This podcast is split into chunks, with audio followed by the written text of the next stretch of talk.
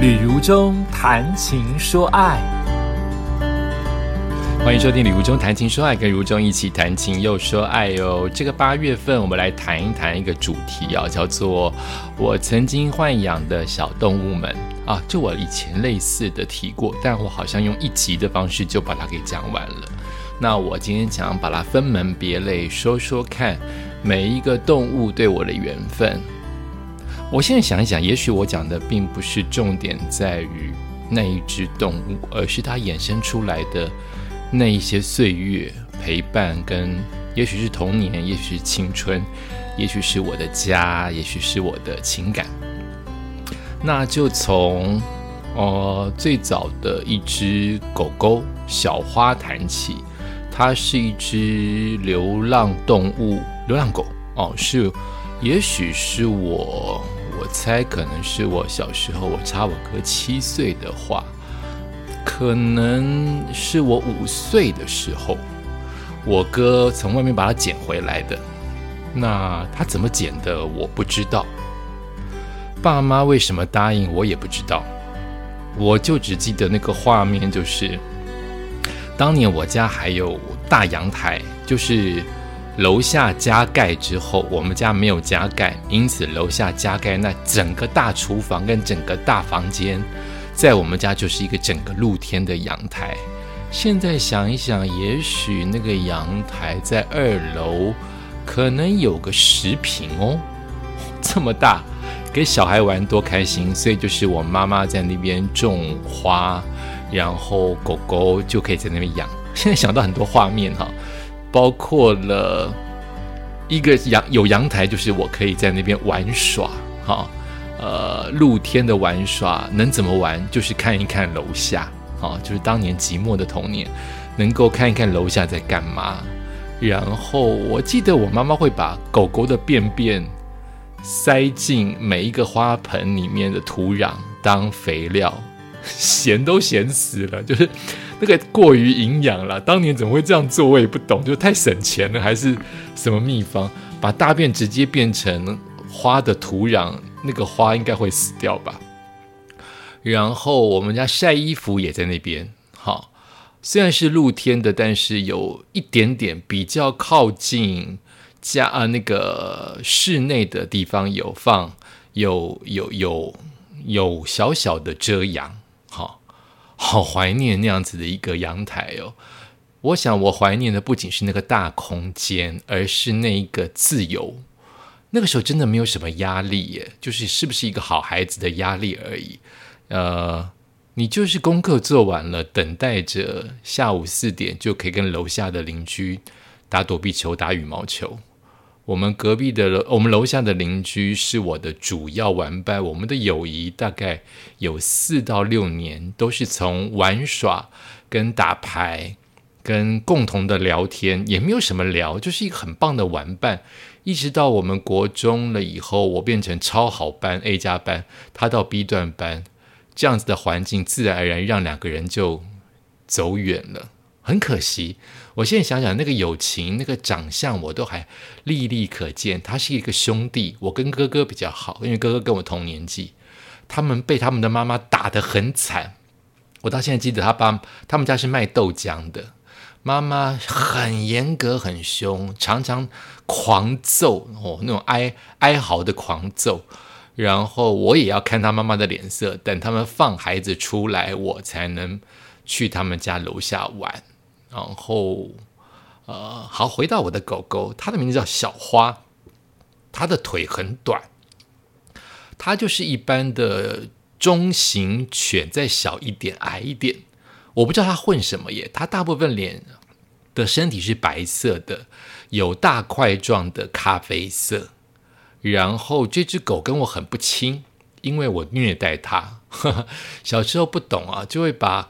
狗狗如果不吃饭，我就把它嘴巴强迫去塞食物给它。狗狗不喝水，我就把它鼻子往下压，希望它喝水。就是一个笨小孩做出来的不恰当的虐待行为。所以这只狗不爱我，甚至会护食。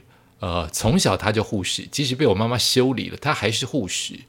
我这只狗小花应该也不是最爱我哥，因 为我哥把他抱回来就不太不太理会。可能当年我哥也正面临他的国一青春期啊。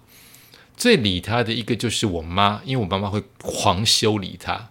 第二个就是我姐，我姐会每一个晚上喂他。我到现在记得我姐姐会在喂他的时候唱一首歌，自编的歌：下狼被夹骨头，骨头今后夹。哇塞，我居然唱得出来！这是当年吕家的我姐姐的喂狗的歌。为什么会起骨头嘞？因为我们家穷，也不知道怎么养狗啊。呃，现在当然知道不能以狗头来喂食狗狗，可是当年我们吃什么，剩下的就给狗吃，所以狗吃的就是我们剩下的汤汤水水，以及吞不下的鸡骨头跟猪骨头，我这只狗就通通把它咬碎了吞下去，也没有出任何的状况，就是有时候。一个缘分，老天爷帮忙让我的狗狗没有任何的生病或消化不良或刺伤味道，也许有我也不知道，因为那个是童年。可是它就是这样子养大，养大了，一直到我国一它才走，也就是说它应该活了近十年。它捡回来的时候应该是一只几个月，也许是一两个月的狗。那个那个画面我还记得很小。他走的时候是我国一，国一走的那五岁到国一十三十四岁，就是不到十年他就走了。呃，我对小花有很多的画面，包括我们其实都不遛它，原因是因为我们家的院子庭院已经有十平了，又有太阳可以晒，所以它就是在庭院活它的一生。然后它很爱叫。陌生人来说，他就是看门狗，叫得很凶啊！还没讲完他的护食。有一年的春节，楼上拜拜的人不小心把一只鸡腿丢下来了，就是误没有抓好就掉下来了，所以这只狗就认为是天大的美食。它只吃过骨头，没有吃过完整的鸡大腿，所以它就不忍心吃它。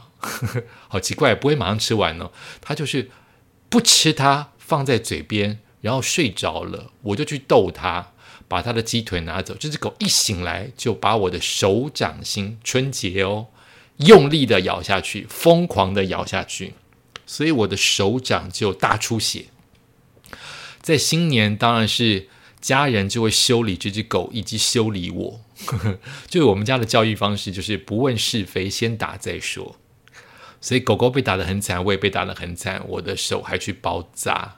然后显然没什么事，虽然我还记得那个画面是流了很多血，但是没什么事。然后小花的晚年我们才带出去遛，我也不懂为什么，可能是因为我们家的后阳台后来变窄了，因为我们也加盖了房间。是不是这样？我有一点忘记，所以他可能从原来的十平到后来晒衣服只剩下一平半的空间。他也老了，所以我们有带他出去遛。那通常都是，也许是我吧，也许是我爸爸。真的这一段完全不记得，可是我记得一个画面，甚至他有没有，甚至他可能根本没有遛，阳台也没有搭起来都有可能。我记得一个画面，就是小花走下楼梯之后，我们家是二楼，走不上楼梯。那按理说，我顶多只摸摸它的头，因为它会咬我嘛，它很凶。可是那个时候，它却让我撑它的后屁股往上抬，因为它脚没有力。那个时候我还不知道老跟死亡是怎么一回事，我就拱它一下，它就一步一步的很吃力的在往回家的路走。那个就是老，那个就是走不动了。一只狗连二楼都爬不起来，就是走不动了。可是我当时还没有意识到它可能太老，或许即将接近死亡。然后我碰到的第一个死亡的真正的感受，也许不是我的阿公，哈，我的阿公也是在我小学的时候就往生。可是葬礼呀，或者是去殡仪馆拜拜，我都没有感觉，没有伤心，没有恐怖，没有对死亡有任何的感觉，没有对分离有感觉。我的第一个对死亡的感觉，应该就是这一只叫小花的土狗。原因是因为我国一的某一天回来，发现它不见了。也就是说，那几天我都会特地回来看一看它在不在。由于我国一过得很惨啊，我我的功课太烂了，然后就是很不得志。我回来看它不在的那一天，我就知道有事，我就问我妈妈说它怎么了。我妈妈不讲，就我们家人的教育都很奇怪，这件事情不能讲。我妈就不讲，然后我爸就回来了。我见我跟我爸说小花嘞，我爸也不讲。然后我姐回来了，我姐就告诉我说。丢掉了，原因是死掉了，所以也就是我爸爸找一个地方把它处理掉，已经不可考了。我后来居然也没问，就是他是把它丢到水沟里去呢，他是把它找个地方埋起来的呢，还是把它丢到垃圾桶里去呢，还是把它交给消防局？呃，不，还把它交给那个那个收垃圾的人，我都不知道。所以当我姐姐把这件不能说的死亡的事情告诉我之后，我大哭，我的哭大概是这个样子，就哇啊！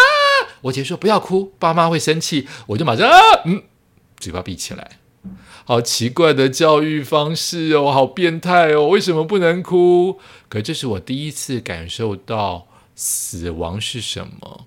他也许我不是真的了解，但我了解什么叫做再也看不到，以及分离，就是我再也摸不到。虽然它咬我，我再也不能看到它，以及我没有跟它说再见。啊，这是当时的一个感受，这是我在这一个月想跟大家聊一聊，你自己豢养的动物呢？它还在吗？它不在了吗？它给你什么样的回忆？它有入你的梦吗？它是不是咬你？他是不是很讨厌你？你是不是不够疼他？还是你太疼他了？我们就一起来回忆一下了哦！感谢你收听今天的《旅中谈情说爱》，我们下次再见。